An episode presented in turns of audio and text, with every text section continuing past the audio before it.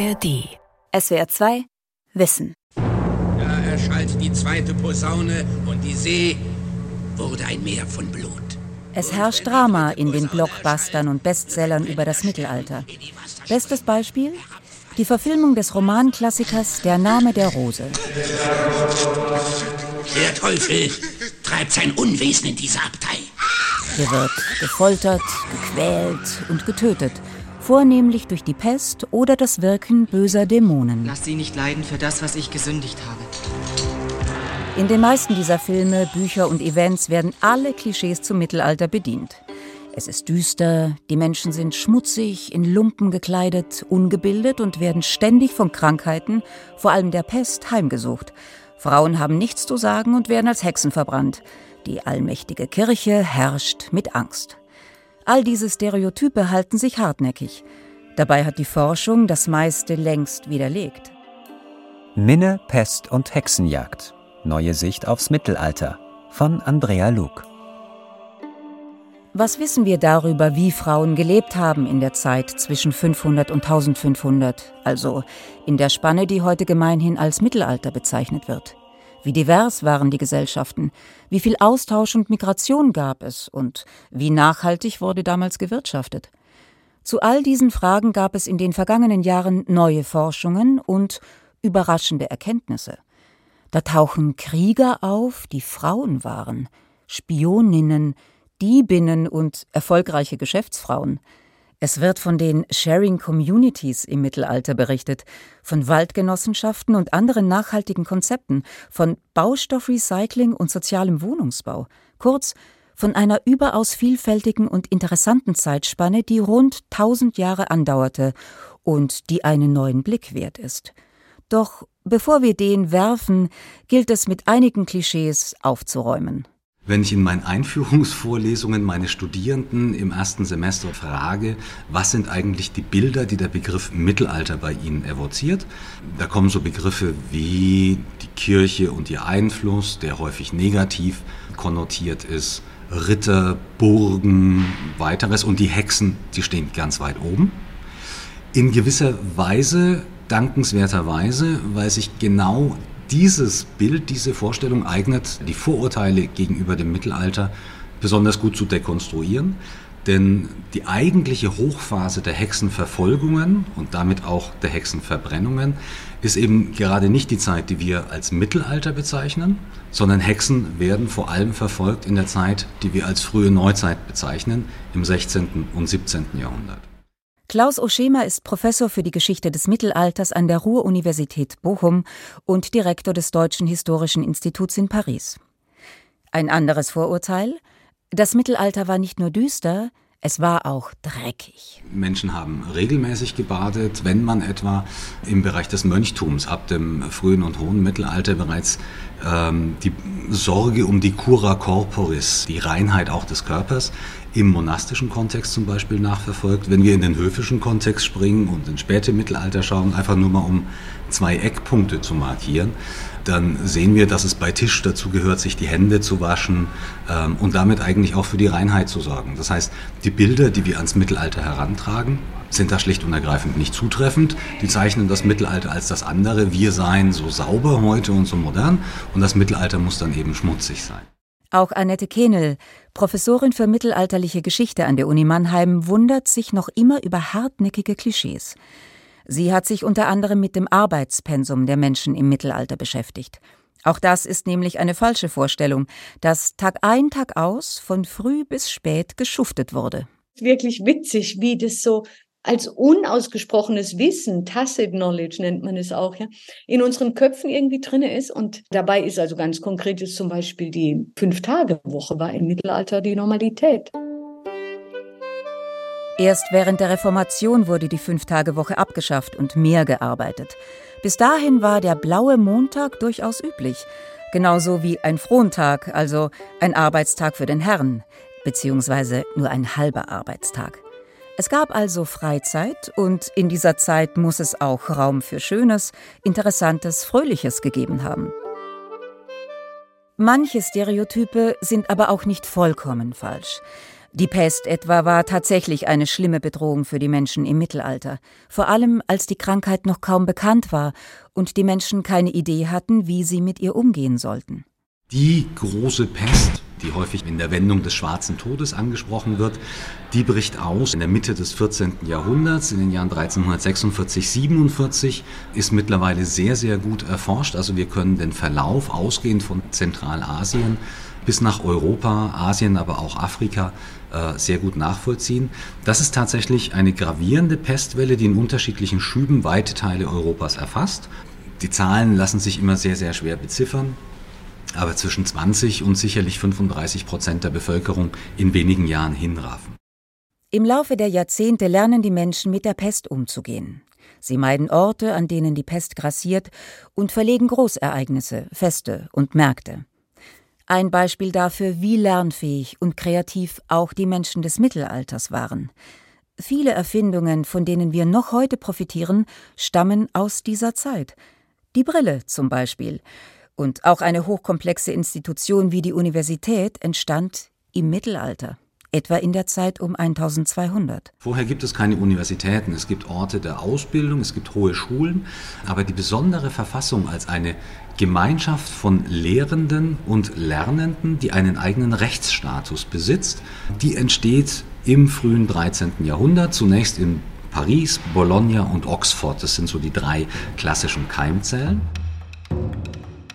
Das größte Klischee ist aber wohl das vom dunklen, finsteren Mittelalter.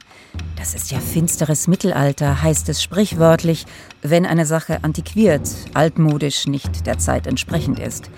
Tatsächlich existierte selbst in der Forschung eine Weile die Rede von einem dunklen Jahrhundert, und damit war das zehnte Jahrhundert gemeint. Noch einmal Mittelalterforscher Klaus Oschema. Weil wir für das äh, Gebiet Europas hier eine besonders dünne Quellenüberlieferung haben. Das bezieht sich also nicht darauf, dass die Verhältnisse so schlimm gewesen seien, sondern dass man in der Forschung festgestellt hat, das Material, mit dem wir die Geschichte dieser Zeit für Europa wohlgemerkt rekonstruieren können, ist besonders spärlich überliefert. Das Mittelalter fasziniert die Menschen. Das zeigt sich nicht nur im Erfolg von Filmen und Büchern, sondern auch in den vielen Mittelaltermärkten, die den ganzen Sommer über in Deutschland stattfinden. Mittelaltermarkt und Ritterspiele auf der Burg Satzwey am Rand der Eifel. Hier gibt es Stände mit mittelalterlichen Speisen, Handwerker und Falkner, die ihre Künste zeigen.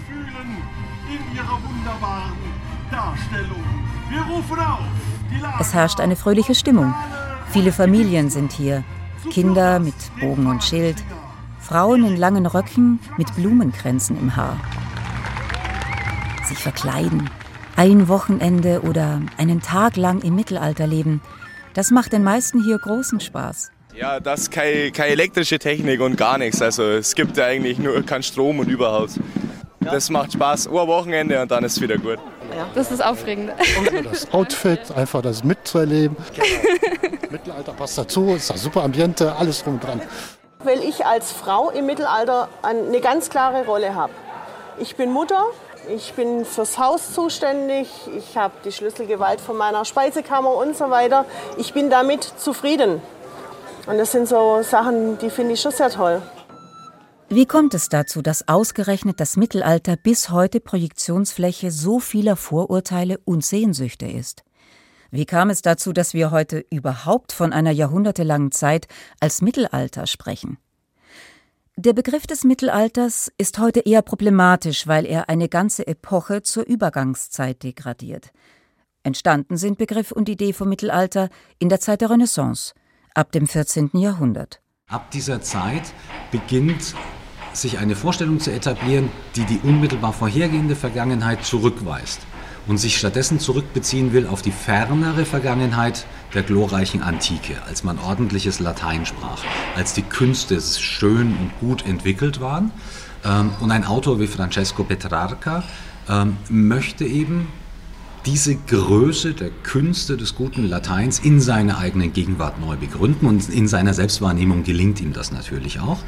Und deswegen erklärt er, die Jahrhunderte zwischen dieser ehemaligen blühenden goldenen Zeit und seiner eigenen Gegenwart seien eine finstere Zeit. Also der Begriff Mittelalter, der bei Petrarca dann geformt wird, der etabliert sich ab dieser Phase, man setzt sich von der Vergangenheit ab und damit man selbst besser erstrahlen kann in seiner eigenen äh, Brillanz und Genialität, benötigt man eben die dunkle Folie. Dieses Motiv habe sich bis heute gehalten, sagt auch Mittelalterforscherin Annette Kehnel. Sie spricht von Metanarrativen. Metanarrative sind im Grunde ordnende Geschichten, die alles was wir an kleineren Geschichten erzählen, strukturieren. Es sind so Vorwissensgeschichten, zum Beispiel die Geschichte vom Aufstieg der Menschheit aus der Steinzeit durchs finstere Mittelalter in die Paläste der Renaissance-Päpste, ganz direkt in unsere modernen Wohnungen mit Badezimmer und äh, Internetanschluss. Ja, das ist so ein Narrativ, was uns unbewusst, glaube ich, alle immer noch innewohnt. Das Metanarrativ des Aufstiegs wird dann ausgeschmückt mit Bildern und Vorstellungen von früher. Alles, was mir begegnet, ordne ich in dieses Narrativ ein. Selbst die Forschung ist nicht sicher vor Vorurteilen, wie die Mittelalterrezeption gezeigt hat, die viele Aspekte dieser Epoche übersehen hat. Doch das ändert sich. Aber heute mit etwas Abstand äh, könnten wir da tatsächlich langsam mal den neuen Blick auf die Vielfalt des Mittelalters und auch auf die Lösungsansätze und die anderen Lebensformen, die für uns heute interessant sind, äh, wenn wir die wahrnehmen, dann können wir unsere eigenen Normen und Werte besser hinterfragen. Eva Schlothäuber ist Professorin für mittelalterliche Geschichte an der Universität Düsseldorf und hat gemeinsam mit Henrike Lähnemann, die deutsche Literatur des Mittelalters an der Uni Oxford lehrt, im Frühjahr 2023 das Buch veröffentlicht Unerhörte Frauen, die Netzwerke der Nonnen im Mittelalter. Es geht darin um Generationen gebildeter, streitbarer und geschäftstüchtiger Nonnen, die die Geschichtsschreibung lange schlichtweg übersehen hat. Die beiden Autorinnen haben bisher nicht zugängliche Briefe und Tagebücher von Nonnen aus mittelalterlichen Klöstern im Norden Deutschlands ausgewertet. Und so kommen diese Frauen nun auch selbst zu Wort. Vor allem das Tagebuch einer Braunschweiger Zisterzienserin erlaubt spannende Einblicke. Die Nonne lebte Ende des 15. Jahrhunderts und schrieb mehr als 20 Jahre lang, was sie erlebte und was sie bewegte. Ihr Name ist unbekannt. Das Buch endet abrupt, sehr wahrscheinlich, weil die Verfasserin an der Pest stirbt. Und diese Nonne wollte aber unbedingt ihr Leben aufschreiben, offensichtlich, denn sie hat ihr kleines Gebetbuch, war also sehr klein, passte sozusagen in eine Hand. Das hat sie mit einem Radiermesser ausradiert, den ganzen alten Text Seite für Seite und hat dann auf frei gewordene Pergamentfläche ihre äh, Erlebnisse eingetragen und das auf Latein. Wie die rund 60 Frauen im Kloster zusammenleben, wie sie sich organisieren, für ihren Unterhalt sorgen, mit welchen spirituellen Fragen sie sich beschäftigen, wie ihr Verhältnis zur von Männern dominierten Kirche ist und zu ihren Familien, wie sie Feste feiern und Abenteuer bestehen, all das findet sich in diesem kleinen Tagebuch. Und das ist natürlich eine ganz, ganz ungewöhnliche Stimme. Ehrlich gesagt habe ich, gibt es keinen zweites äh, solches Dokument, ähm, wo nämlich nicht die Äbtissin oder die Priorin, die sozusagen das Leben zu verantworten hat, sich zu Wort meldet, sondern eine Nonne, die ganz frei ist in ihren Beschreibungen und die auch mal Dinge beschreiben kann, die dann nicht so gut laufen, die aus der offiziellen Klosterchronik äh, immer äh, herausradiert worden wären. Die Nonne beschreibt etwa, wie der geplante Besuch eines Kardinals wegen interner klösterlicher Querelen platzt und dass die für den Besuch hervorgekramten Sonntagsmäntel der Ordensschwestern kein gutes Bild abgeben. Die eine trug einen sehr kurzen Mantel, eine andere hatte sich einen Pelz über den Mantel geworfen. Der Mantel der einen leuchtete weiß, der einer anderen war dreckig und kaputt. Darüber waren nicht wenige unangenehm berührt, weshalb so etwas, wenn möglich, in Zukunft verhindert werden sollte. Die Gemeinschaft spielte im Leben der Nonnen eine große Rolle. Für Wissenschaftlerinnen wie Eva Schlothäuber ist heute auch interessant, wie sich die Klöster mit bis zu 120 Nonnen organisierten. So wie heute auch. Es musste ein Wirtschafts-, äh, eine Wirtschaftsorganisation im Hintergrund sein die nicht nur die Nonnen, sondern auch die Laienschwester und all die anderen Personen, die dem Kloster verbunden waren, das waren sicherlich so bis zu 150, 200 Leute, die mussten ja alle über das Jahr versorgt werden. Das war eine Riesenleistung. Und das ist das Hochinteressante, dass im 15. Jahrhundert in vielen Frauenklöstern diese Wirtschaftsführung selbst von den Frauen übernommen wird. Die Klostergemeinschaft verwaltete sich selbst und bot außerdem die Gelegenheit, sich zu bilden. Die Nonnen konnten lesen und schreiben, lernten Latein, aber auch Rechnen und beschäftigten sich mit Theologie und Philosophie, etwas ganz Besonderes in der Zeit, denn für Frauen gab es sonst keine öffentlichen Bildungsinstitutionen. Nur die Töchter reicher Familien erhielten hin und wieder etwas Privatunterricht. Männer dagegen durften in Lateinschulen gehen, später auch an Universitäten studieren oder sie traten einem Bettelorden bei und bekamen dort etwas Unterricht. Die Klausur, die Abgeschiedenheit des Klosters bot den Frauen daher Raum für intellektuelle Arbeit. Und Sie müssen sich vorstellen, dass das natürlich auch ein Ort war, wo man über das Leben und das Menschsein und so weiter gut nachdenken konnte. Ähm, also es war eben auch ein Reflexionsraum. Also wo die Rollenmodelle auch der Geschlechter von Frauen und Männern und ähm, äh, so weiter hinterfragt und reflektiert werden konnten. Und deswegen gibt es auch so viele Orden, weil natürlich in diesem Freiraum auch neue Rollenmodelle entwickelt wurden. Ne? Elisabeth von Thüringen äh, ist da so ein Beispiel und viele andere auch. Die standen immer in Beziehung mit der Welt und äh, sie haben sozusagen, wie so heute Instagram-Models, haben sie so eine Art Vorbildfunktion übernommen für Teile der Gesellschaft weil sie eben äh, den Freiraum hatten, um die Dinge zu reflektieren. Aber, und damit haben sie auf die Gesellschaft gewirkt, aber sie haben auch, wenn die, die Gesellschaft neue Bedürfnisse hatte, hat sich das eben auch in Neugründungen von Orden ausgedrückt. Die Reformation im 16. Jahrhundert wurde dann zu einer Bedrohung für viele Frauenklöster. Die männlichen Reformatoren, allen voran Martin Luther, wollten Frauenklöster auflösen und damit auch Frauen den Aufstieg in einen geistlichen Stand unmöglich machen. Luther argumentierte unter anderem, Nonnen verstünden ohnehin kein Latein und würden die Gebete nur gedankenlos vor sich hinmurmeln. Eva Schlothäuber. Diese Vorstellung, die hat sich sehr lange gehalten, auch in der Forschung.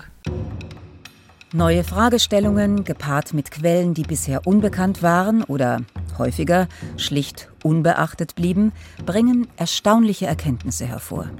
Neue Methoden wie zum Beispiel die DNA-Analyse enthüllen Überraschendes. Auch mehr Frauen in der Forschung helfen, verkrustete Strukturen aufzubrechen und andere Perspektiven einzunehmen. Die britische Kulturhistorikerin Janina Ramirez etwa listet in ihrem Buch mit dem Titel Femina eine neue Geschichte des Mittelalters aus Sicht der Frauen eine ganze Reihe von Frauengestalten auf, die ihre Zeit geprägt haben, in den folgenden Jahrhunderten aber vergessen wurden oder nicht gesehen werden sollten. Ein Beispiel. Über das SWR2 Wissen auch in der Folge Wikinger und Wikingerinnen, Abschied vom Kriegermythos berichtete, ein Wikingergrab in Schweden. 1878 entdeckten Archäologen auf der Suche nach Birka, einer der größten Wikingersiedlungen, die es gegeben haben soll, ein spektakuläres Grab. In der Grabkammer lag ein menschliches Skelett in gekrümmter Haltung, Daneben ein mächtiges Langschwert und eine schwere Kampfaxt. Und auch zwei Pferde waren mit beerdigt worden. Wissenschaftler waren sich sicher, dies war das Grab eines mächtigen Wikingerkriegers. Alle Umstände deuteten darauf hin.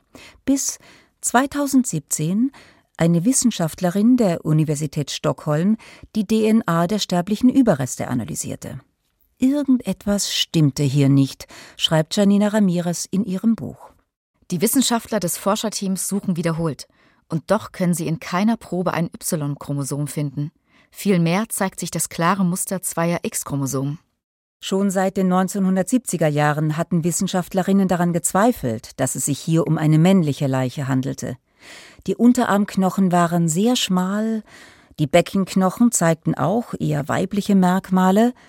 Jetzt wird ihr Verdacht bestätigt. Der mächtige Wikingerkrieger war eine Kriegerin. Janina Ramirez schreibt, dass eine Frau so bestattet werden konnte, als Anführerin und Kriegerin, widersprach vollkommen dem Bild der Wikinger seit der viktorianischen Zeit.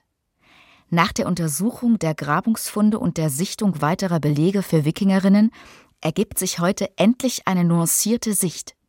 Die Welt Birkers im Schweden des 10. Jahrhunderts war alles andere als eine starre patriarchale Gesellschaft, und Frauen stand ein breites Rollenspektrum zur Verfügung. Janina Ramirez porträtiert in ihrem Buch Wissenschaftlerinnen, Mäzeninnen, Gesetzlose und Anführerinnen des Mittelalters. Sie zeigt, wie weit der Horizont dieser Frauen gewesen sein muss, denn sie reisten zum Teil viel und tauschten sich mit vielen anderen aus. Das Mittelalter war zudem keine Zeit, in der in Europa nur weiße Menschen lebten. Eine Stadt wie London war schon damals sehr divers und vermutlich wesentlich vielfältiger als lange Zeit angenommen. Viele Ansichten über das Mittelalter kommen auf den Prüfstand. Etliche neue kommen hinzu. Annette Kehnel zum Beispiel, Professorin für mittelalterliche Geschichte an der Uni Mannheim, hat sich genauer mit den mittelalterlichen Wirtschaften beschäftigt.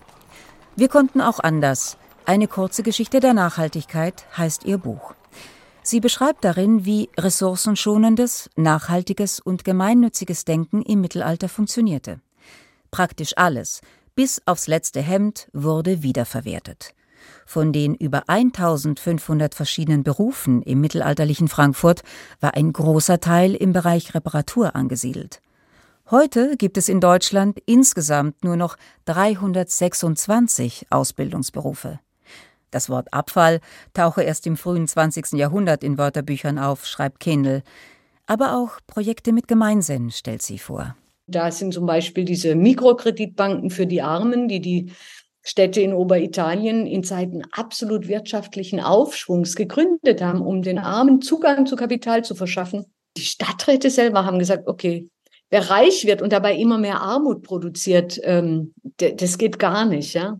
Die haben gemerkt, wir müssen was tun, um die Partizipation am Marktgeschehen eben auch für die weniger erfolgreichen ähm, zu ermöglichen. Annette Kehnl beschreibt auch den sozialen Wohnungsbau der Fugger in Augsburg. 1521 ließ der reiche Kaufmann Jakob Fugger die Fuggerei, eine Wohnsiedlung für Bedürftige, erbauen. Sie ist eine der ältesten bestehenden Sozialsiedlungen der Welt. Bis heute wohnen dort bedürftige katholische Menschen für 88 Cent Miete im Jahr. Einzige Bedingung des Vermieters: dreimal täglich wird gebetet.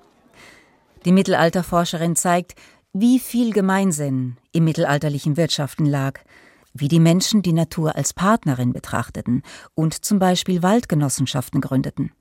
Und sie beschreibt alternative Wohn- und Lebensformen am Beispiel der Klöster oder der Beginen, einer Gemeinschaft selbstständiger Frauen, die gemeinsam in Konventen oder auf Höfen lebten und arbeiteten. Ich würde schon auch sagen, dass in Sachen Lebensformen die Moderne mit einem Verlust an Vielfalt einhergeht. Wir haben uns zunehmend konzentriert auf Familie, und zwar seit dem 20. Jahrhundert dann eben auch diese Blutsbande, genetisch verwandte Familien. Genetik spielte vor Darwin ja nicht so eine große Rolle, ja. Und welche Kinder genetisch meine eigenen waren und welche nicht, das waren bedeutungslos in einer Zeit, in der es zum Beispiel keine Vaterschaftstests gab. Klischees vom Mittelalter werden zwar bereits seit den 1970er Jahren hinterfragt, so intensiv wie heute aber wohl noch nie. Das Interesse an einem neuen Blick aufs Mittelalter ist sehr groß. Mittelalterhistoriker Klaus Oschema meint, einer der vielleicht wichtigsten Hintergründe mag darin bestehen, dass wir auch im Bereich der Mittelalterforschung immer stärker die Hinwendung zu globalisierten Fragestellungen uns vor Augen führen und zugleich erneut vielleicht ein besseres Gespür dafür entwickeln, welche Bedeutung eigentlich im gesellschaftlichen und politischen Rahmen unsere Arbeit hat. Die Klischees sind nicht nur falsch und irreführend, sie werden auch politisch instrumentalisiert. So zum Beispiel die Vorstellung vom Mittelalter als Zeit, in der das Leben einfach, irgendwie ursprünglich und klar strukturiert war. Frauen hatten ihre häuslichen Aufgaben, Männer machten Geschäfte oder führten Krieg. Es gab eine feste Ordnung, auch religiös. Die Guten waren die Christen, die Bösen die Muslime. Wenn Sie sich etwa wirklich angsteinflößende Akte wie äh, den Terroranschlag in Neuseeland 2019 vor Augen führen, dann sehen Sie, dass diese rechtsextremen Terroristen die zu äußerst brutalen Gewalttaten bereit sind oder die umgesetzt haben, dass die in ihrer Vorstellungswelt zur eigenen Legitimierung Versatzstücke des Mittelalters, einzelne Begriffe, einzelne Ideen, einzelne Vorstellungen verwendet haben, um sich in ihrer eigenen Vorstellung einzuschreiben in einen Kampf des Christentums gegen den expandierenden Islam. Wenn man sich die Zusammenhänge zwischen Mittelalterklischees und der Rechtfertigung extremistischer Ideologien heute bewusst mache, sagt Klaus Oschema, dann fühle er sich dazu aufgerufen, mit seiner Forschung aktiv aufzuklären. Es ist viel produktiver, tatsächlich diesen Impetus zu nutzen, um an einem neuen Bild zu arbeiten und damit neue Fragestellungen, immer inspiriert aus der Gegenwart, auch auf unsere Epoche anzuwenden. Das heißt, die Globalisierung als Inspiration, die dazu führt, dass wir jetzt Fragen stellen, die vor 50 oder 100 Jahren noch nicht interessiert hätten, weil sie nicht als seriöse historische Fragen gewertet worden wären.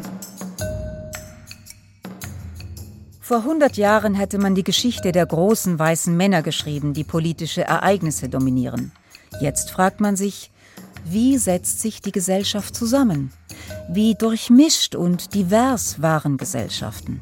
Und dann müssen wir plötzlich unser Bild vom Mittelalter natürlich radikal ändern. Dann haben wir eben nicht die irreführenden, von der politischen Rechten, etwa in den USA, aber auch in anderen Ländern, instrumentalisierten Bilder eines weißen christlichen oder vielleicht auch paganen, vorchristlichen, aber umso männlicheren Mittelalters, sondern wir sehen, dass gerade diese Zeit eben durch Phänomene geprägt war, die auch unsere eigene Gegenwart ganz radikal interessieren. Migration, Reisen, Kulturkontakt, Kulturtransfer. Kann das Mittelalter uns sogar inspirieren, uns Ideen liefern, wie wir heute leben, wirtschaften, füreinander sorgen wollen? Klaus Oschema sagt ja. Und Eva Schlothäuber sieht es ähnlich. Wenn wir wissen, was für Alternativen es wo geben kann und gegeben hat und was auf welche Weise wichtig war und funktioniert hat und auch würdig war für, für die verschiedenen Mitglieder der Gesellschaft, dann können wir unserer Jetztzeit ein bisschen kritischer gegenüberstehen und sagen, ähm, gut, an dem Punkt können wir vielleicht was entwickeln, was notwendig wäre und haben Inspirationen äh, für was Neues. Eva Schlothäuber nennt das Kulturkompost. Aus den Ideen und Konzepten der Vergangenheit, auch des Mittelalters, entsteht etwas Neues, das uns Tore und Horizonte eröffnet für die Zukunft. Das Mittelalter ist also längst nicht so düster, wie oft immer noch angenommen wird. Es war bunter und kreativer, das zeigt die neuere Forschung. Und es ist uns in vielerlei Hinsicht sogar näher, als wir ahnen. SWR 2 Wissen Minne, Pest und Hexenjagd. Neue Sicht aufs Mittelalter von Andrea Luke. Sprecherin Silvia Passera. Redaktion Lukas Meyer-Blankenburg. Regie Günther Maurer. SWR 2 Wissen. Alle Folgen in der ARD Audiothek. Manuskripte und weitere Informationen unter swr2wissen.de